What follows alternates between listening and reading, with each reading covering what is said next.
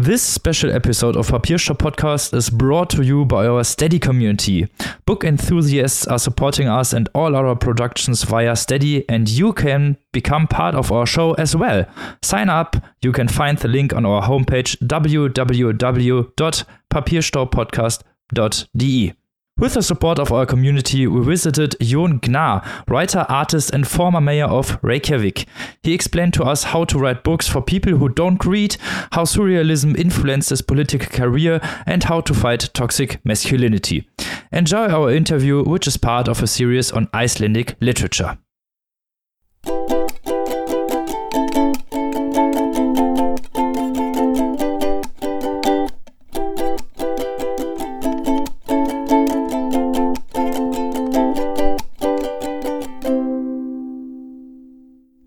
Hello, Gnarr, artist, actor, musician, and politician. We are very pleased to have you with us here today. We have some questions prepared. First of all, thank you for coming to our yeah, show. Thank, thank you for having me. I'm very excited myself. First things first, first question. What part does uh, art or culture or literature play in Iceland history or in, in the uh, overall society? What part does it play? Uh, I think it's uh, uh, the essential part of Iceland, Icelandic culture. And I think that's the main purpose of the language, for instance, is storytelling. I think it's, it's a language that was made up to make stories for story making. You know, it's it's difficult, for instance, to talk about science or philosophy in Icelandic.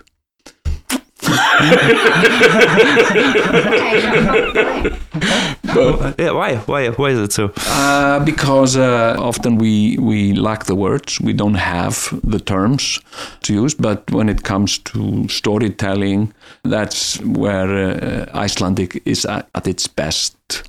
So, of course, we read all three parts of your autobiography. But still, the question for our listeners who maybe didn't yet uh, what inspired you to become an artist? I was from early age, I wanted to be able to uh, come up with things out of nothing. I wanted to make things that didn't exist before. That was, you know, my feeling, my thought somehow. And I wasn't sure how I wanted to go about making up this. If I, if I, if I wanted to be a writer or an actor, I wasn't sure, but but I, I wanted to from very early age. I was determined that I would make things that didn't exist before. At the time, I wasn't sure if it was going to be like if I if I wanted to be a builder or uh, if you know I wanted to come up with ideas. And I am, or at least you know, when I was younger, I, I was dyslexic. I didn't have problems with reading, but writing was something I, I couldn't do. And, and, and numbers, I've always had a problem with numbers. And so calculus was impossible for me. And I was told, you know, I, I, I said to someone, like some older person, someone I looked up to and respected, like a teacher or someone, you know, when I grow up, I want to be a writer. And that person said, you, you don't know how to write, so you will never be a writer. Yeah, okay. so, yeah, okay. Uh, uh, sounds legit. And then I, I remember when I was like 12 or something, I, I told my mother, I think I want to be a carpenter. I want to be a builder. And she said, You can never be, you know, you don't know numbers. And being a carpenter is all about numbers. They have to be very precise about numbers. You will never be a carpenter. Oh, okay. But then something happened in my life that completely changed everything and all my plans and everything. And that was uh, the introduction of the keyboard. Because when I first used, and it was a typewriter in the beginning, it was just the most life changing experience of my life because I could write. because I didn't, you know, I was so embarrassed because I, I couldn't even write my own name because I, I wasn't sure how, you know, how the letters would turn. And, and it was all like I was mentally challenged or something. I, my handwriting was horrible. But the keyboard, it didn't matter. I didn't have to think about how to make an N because N is really complicated. It goes up and it goes down, it goes up again. it's just like I remember, like when I was a child, I would compare letters to to knots, to making complicated knots, and all the letters was like complicated knots, like going up and down and, and back again. And but with the keyboard, I didn't have to. I could just I saw them and I pushed them, and I think just like the keyboard became an obsession and you know i would just stare at a keyboard and i would i, I loved to to write and then i i got a, a personal computer and keyboard and that was mind blowing because then you could uh, you know if you wrote a wrong letter you could just delete it and nobody noticed anything.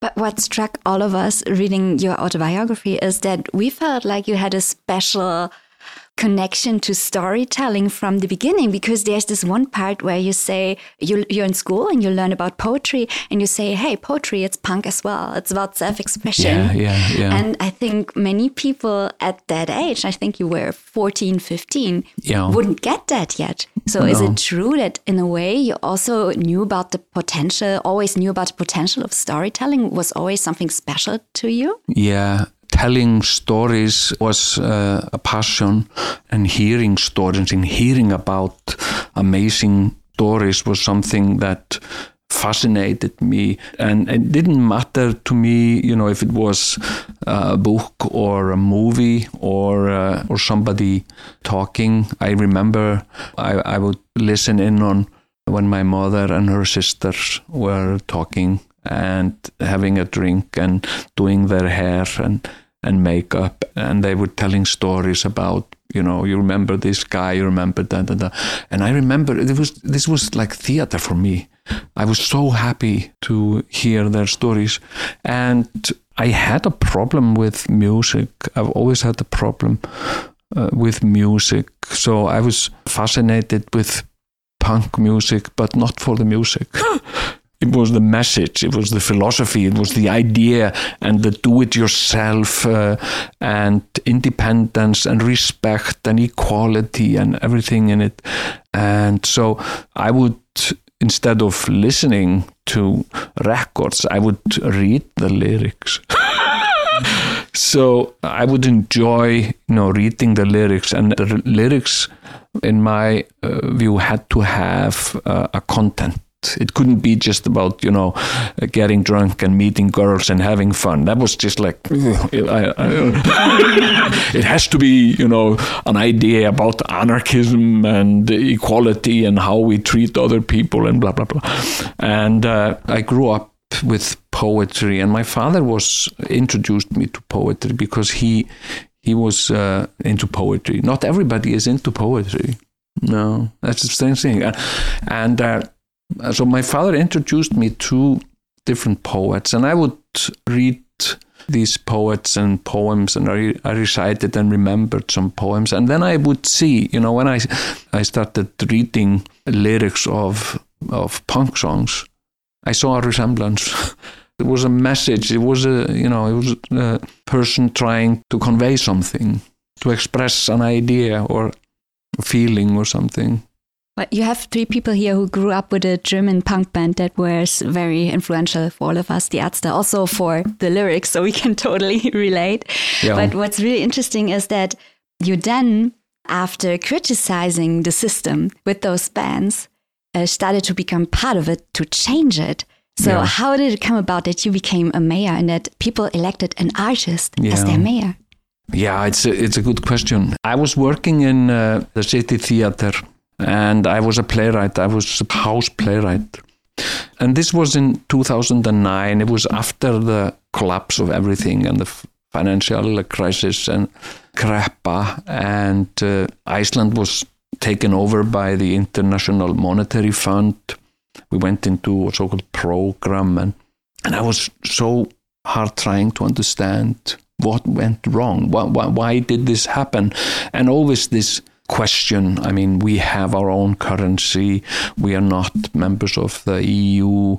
Uh, should we be more part of Europe and less independent? And da, da, da, da.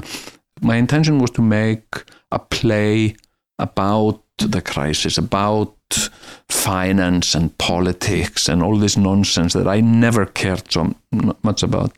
I wanted to use uh, surrealism, and I've always been, from when I was a teenager and I was introduced to surrealism, and I was fascinated, and also as a reader, I, I read André Breton's uh, Surrealist Manifesto, and I found it very inspiring, and there was a lot of influence in punk from surrealism, I sensed, and from Dadaism, and uh, and it was also surrealist. The surrealist movement was also a movement against fascism. It was an opposition to fascism and a revolt against fascism. And uh, I found the Surrealist Manifesto, and I was like going through the Surrealist Manifesto, and I was somehow thinking, um, can I maybe make like a surrealist, like a manifesto uh, play? And then I found something that I I have forgotten. André Breton talks about in the Surrealist Manifesto how to win elections, how to get votes. Sometimes, as a surrealist, we have to go political. And and it was detailed uh, instructions on how to make a political party and how to win elections, how to get people to like you and vote for you. And I said, yeah, maybe that's something I can do. Maybe this, I create a spectacle, you know, a surrealist spectacle. Instead of bringing people into the theater, I can take the theater out to them and turn their politics into a circus and create a surrealist uh, spectacle. And that's how I started the political party. It was kind of, you know, surrealist political trolling in the beginning. I wanted to troll, just get attention and take up time and, and speak as much nonsense as I could possibly do. And because I wanted to be able to take part in political debates, public debates. And then there was this condition you have to be on part of some political party. And I didn't want to be in any of the political parties, so I had to make my own political party. So I, I did that. And it took like an hour. I went to the national registry. I said, I want to register a political party. Yeah, okay. Um, what do you want it to, to call it? Uh, what do you call it? The best party. It's, going to be the best party. I told the lady at the reception. And she had fun. Yeah, it's a, it's a great name. And uh, yeah, I'm, I'm just going to do best for everybody. and so there, there had to be a board of four or five people just for the paper, the registration paper. So I made me, my wife, my son, and my daughter. Yeah, something, uh, a family. And was stamped and it was official. There was a political party. And then I got uh, a letter from them a few days later that it had been rejected because uh, a family couldn't be on a board of a political party. So I had to get other people besides my family, some friends to be on the border. And that's how I first started to involve other people. And then I was allowed to take part in debates. But the elections were coming up, and some debates were about the elections. And not any political party can take part in such uh, debates except parties who are registered in that election. So then it wasn't longer enough just to be a political party. I had to be in the elections. And then I had to involve even more people to make a list of people, like a ballot, and when they wanted, you know, but what kind of a party is it? I said, it's just like uh, André Breton says in the Surrealist Manifesto, just make outrageous promises. That's, mm-hmm. that's, yeah, sounds great. You know, the campaign started and the wheels started to turn and more and more people were involved. You know, it wasn't my thing my private thing because I had, you know, created, I realized I created a movement. This was a movement. It was not just something that I was doing on my own for myself. And everybody was uh, inspired, uh, you know, excited about it. There was this point that we had some money, not much, but some. Like a fund. And we had a meeting what are we going to do with the money?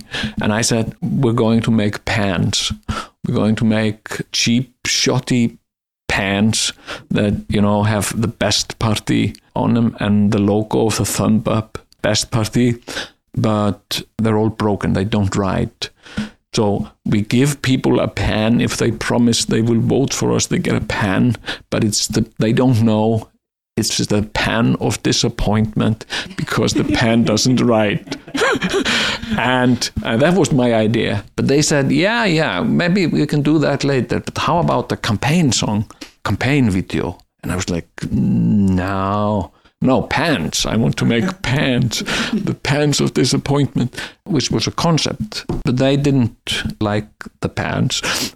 So it was a democracy and it was me against five or six other people. and so we made a campaign song. We made uh, Icelandic lyrics to uh, Tina Turner's uh, "Simply the Best." Yeah, we are the best. It was genius. It was brilliant, and I, I had no part in it. I just came to the studio and I sang. You know, I, I didn't compose the lyrics or anything, and that was a game changer after the song came out, it was the number one song in Iceland. And a friend of mine who was uh, running on behalf of the Conservative Party here, he told me that when they saw the video, they looked at each other and they realized this is over. We're gonna we're gonna lose this election. We cannot compete with this because I promised I would break all my promises so I could promise anything progressive party was promising like a family park somewhere and I came up next and I said yeah it's nice of them to promise a family park and who doesn't like family parks but I can promise better because if we vote for me we will get Jurassic Park here you know and all the uh, all the animals from Jurassic Park here in Reykjavik. Vote for us, we are the best. And it was just, you know, nonsense. But even if you yourself say it's nonsense, apparently it struck a nerve because in the end you got elected and Yeah. you were, um, yeah, big boss of the city. So do you think it was the right movement at the right time? Yeah, absolutely. You know, I don't believe interventional God, but it was a divine intervention. it was artistic uh, intervention. It was something that was supposed to happen. I realized that you know I would have to take responsibility. I would have to follow this through until the end because uh, this was something that was uh, destined to happen, and it was my baby that I created, and I would have to take responsibility for it, like I've tried to take responsibility for my children. It was a consequence. Like children can be a consequence of fun.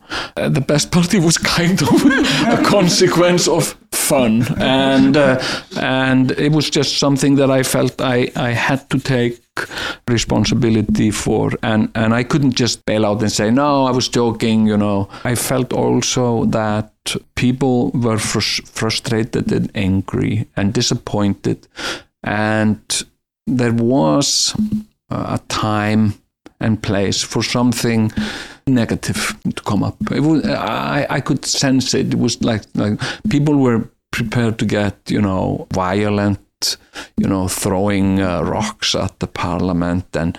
And it was, you know, finding people to blame. And, you know, the best party was also a way of taking negative energy and just taking it and managing it until it was uh, not anymore. Something.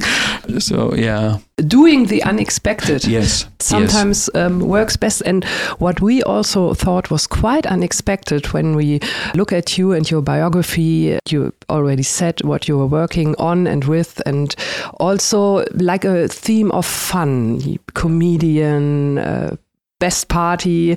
And then we read your biography.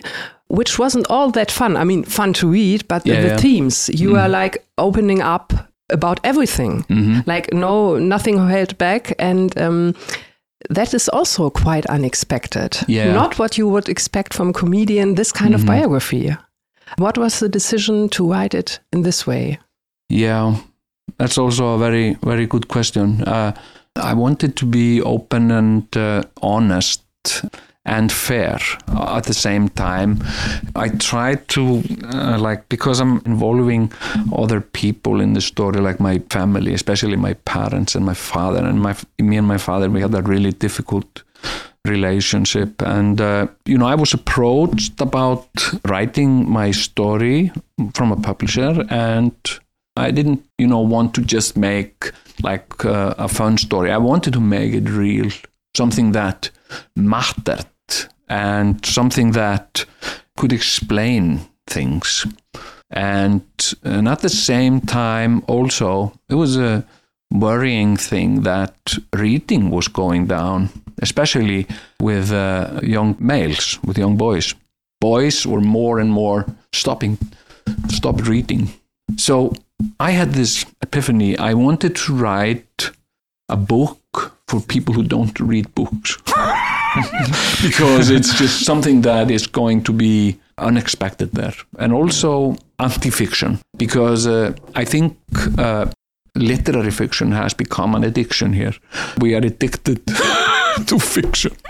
Everything is fiction, and we base our history more or less on fiction, an origin myth about Vikings who came and yada yada, and it's all just fiction. It's not real history. It's just stories uh, like crime novels in a country which has basically no crime and uh, uh, and it's just, it's it's it's, uh, it's just you know there's way too much fiction here and we we need more philosophy and at the same time I did not want to write a memoir that was also one I didn't want to see a book by myself in the memoir sections. I, I, I didn't want to see that, you know, because I was some famous middle-aged man and, you know, have a, memoir. I didn't want that. So, so I wanted to uh, stand for something you know, I realized, okay, I'm going to do this and I'm going to try and be honest about everything. And, and also, it's uh, something that I've always felt that is very important, and especially at a time in history where uh, there's a change in the balance structure, especially between men and women. Women getting more and more power and equality. Equality is, we're getting there. And I also wanted to somehow influence young men's ideas and views on women. And, and it has a lot to do with identity, sexuality, and I felt it was was important. We thought of you recently when we discussed a debut novel by a German journalist who wrote, also autofictionally, about his family and his father and his own roles as a man, as a son, as a husband, as a father, yeah, yeah. and how he experiences toxic masculinity as negative for himself. Uh -huh. And we thought of you because we felt like you were also writing about alternative possibilities of being a man that the man himself can decide how to be a man and not society yeah. cannot tell him how to be a person uh -huh. is that important for you as an issue uh, male roles? Yeah it used to be. It's it's less and less. Maybe as i get older it's it's less important but i feel now that i can leave this issue more or less to younger generations. And uh, i had this idea when i was in city hall when i was mayor that one of my roles there was to be some sort of a terrorist in the patriarchy. Kind of. I look like them. so I can go in there and, and everybody thinks, you know, yeah, yeah, he's one of us. And, you know, go on and I get long, further and further there. And there I uh, perform my terrorism. And, and that was something that, you know, like uh, when I was, for instance, uh, dressing up, and I had never realized this in my acting. I have sometimes style in my comedy, which is uh, dressing up as a woman, changing my voice into a woman's voice, uh, and it's part of my comical work.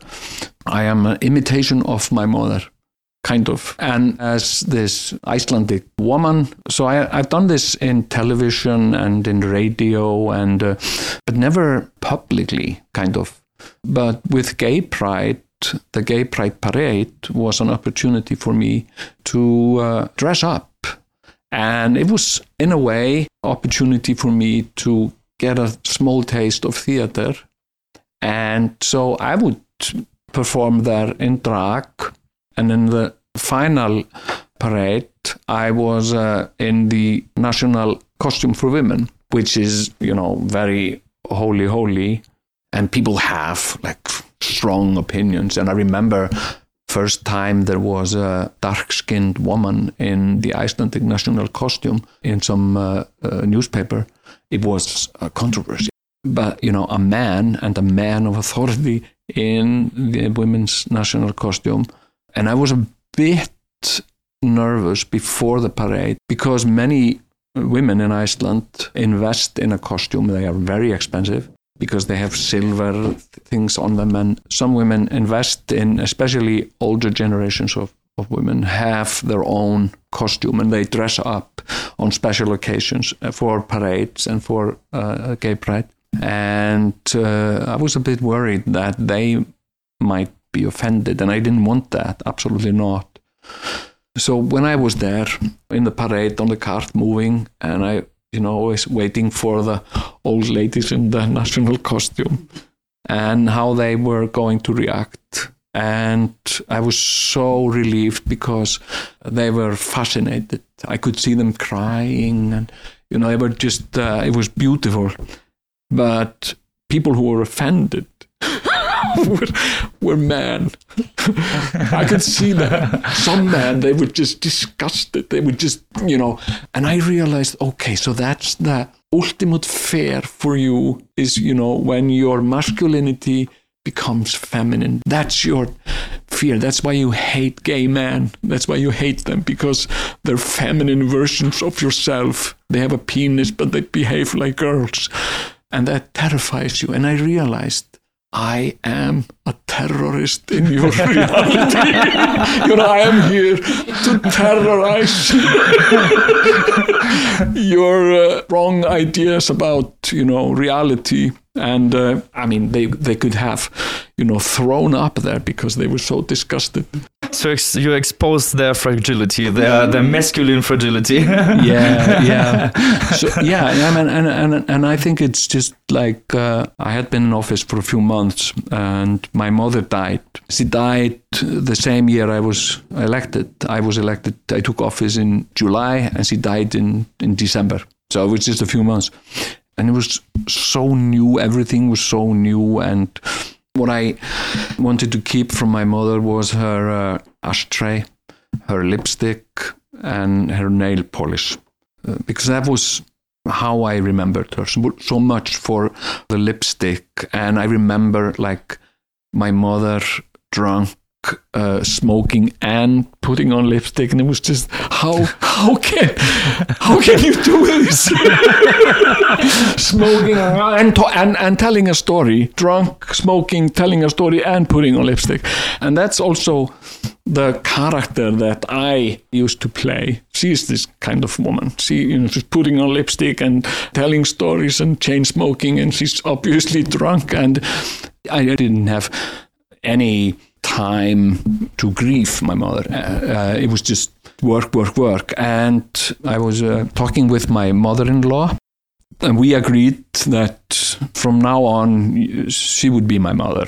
So I'm not like mother-in-law. I'm just your mother. Yeah, it's great, and and, and uh, I have a mother, and we decided the two of us that she would put uh, the nail polish we should put her nail polish and lipstick and I should wear it. And there, that way I could carry her with me, uh, even through work. And I did that and I found it a good thing. But it was so upsetting to people.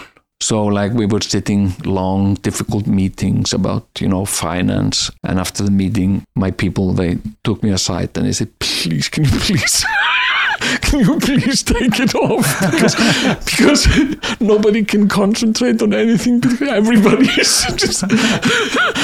I mean, yeah, and it was just people had difficulty, you know, concentrating because they just wanted to say, "Is that lipstick?" just just Yeah. because you're wearing lipstick, it's the- also, sh- that shouldn't be such a big deal, or to be not be able to concentrate.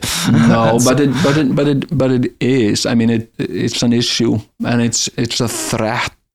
It's uh, undermining and threatening stability and respect or something.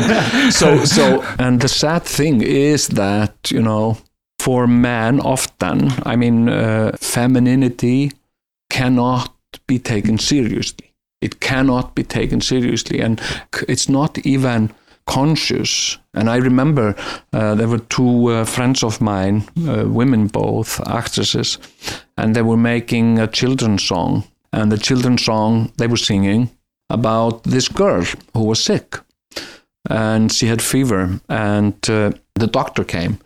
And the doctor said that she would have to take medicine. And then they changed their voice, like, and the doctor said, You have to take your medicine. Then it becomes a man. It was just like, I, I would consider both of them to be feminists. They're young women, quite feminist. Uh, but still, they do this. This is a sad thing that we're dealing with.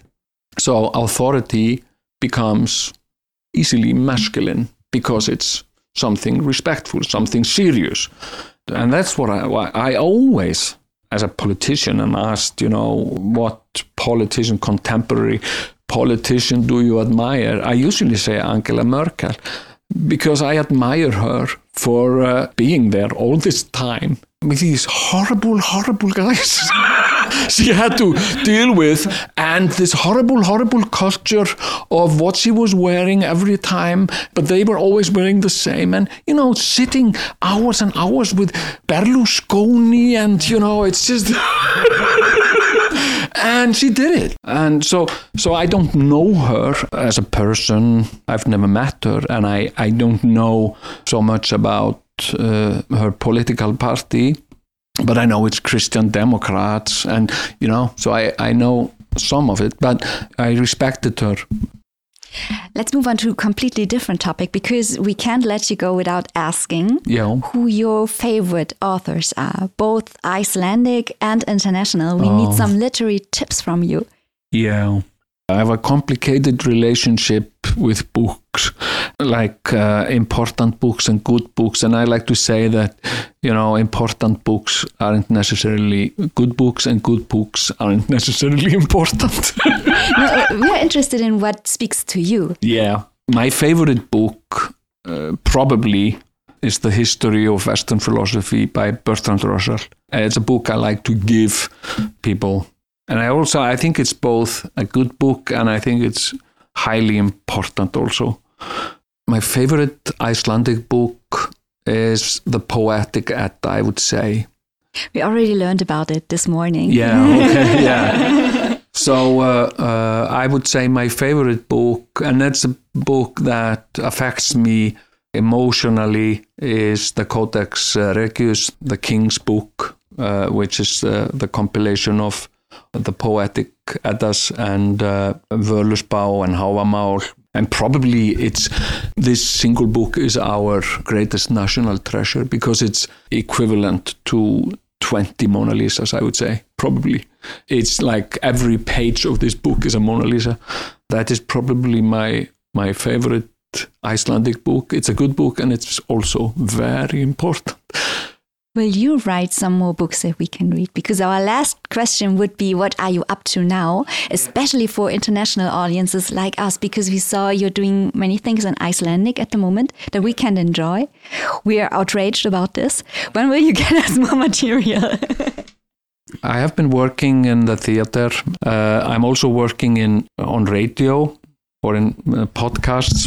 There is a play I wrote uh, for the National Theatre, and it's going to be staged. I understand now in Easter, and it's it's a concept I really like. It's a play with characters who never finish a sentence. They only speak in half sentences. Like, did you get the no, I, I, I didn't have. Uh, oh, okay. So it's like it's a full play with uh, half sentences, but it uh, and it's beautiful. it's just because you you you you imagine you you you make them you understand what they mean even if they don't say it. That's something I like uh, working with, and uh, I have been performing uh, the Edda poem. I chant it, and I do that occasionally that's something I have been uh, very occupied with. So so it's chanting like uh, I can give you an example. Just the the first stanza is uh, Ljóspið þeg allar kindir, meiri og minni, mögu heimdallar. Vildu að þeg valföður, vel fyrir telja, forn spjöll fýra, þau er fremstu mann. Yeah, thank you. Very It's- beautiful. yeah, it's 64 t- stanzas, so it takes about 50 minutes, the whole poem. So I do that uh, publicly. And uh, I just finished a play which is based upon a very local Icelandic writer. His name was Johannes Birkiland. He was very eccentric. Yeah, and then I'm working on some projects for television. We need to learn Icelandic to get all your projects, and so we can listen to or look at it. Yeah, I think I think it's uh, very important that, and that's one of the things that artists have to uh, be more aware about. That they have to put emphasis on Icelandic to have their work in Icelandic, like with the books written in Icelandic, and then they get translated into other languages. And uh, for ins- uh, instance uh, movies and uh, television usually is shown with subtitles so you hear the language. And i think that's very important that you know people and in my experience like when i'm traveling abroad doing readings and you know people prefer in most countries to uh, hear me read my work in icelandic rather than have somebody else read it in another language that they understand. Because it's just the sound of this language is just fascinating because Mhm. it's so rare and it's so it's like you know hearing a bird that you never hear you know except one time a year in some remote place. And you can just be there for an hour and listen to this bird and I would say Icelandic is the language is a rare bird and it's vulnerable. It is because uh, more and more it's like in the never-ending story where we're losing words. The words are being lost, and that's you know same for for many many other languages. And I know bigger languages like French and German are losing words. Then you can imagine what's going on with a micro language like Icelandic. It's just like But you're doing something with your projects against this word loss. That's great. doing something in Icelandic. yeah. Um, thanks for being with us. Yeah, thank you for having me. Thanks for uh, giving us short example of your chantings. Yeah, that was very nice, and we would love to meet you again Yeah, sometimes. thank you. I would be happy to.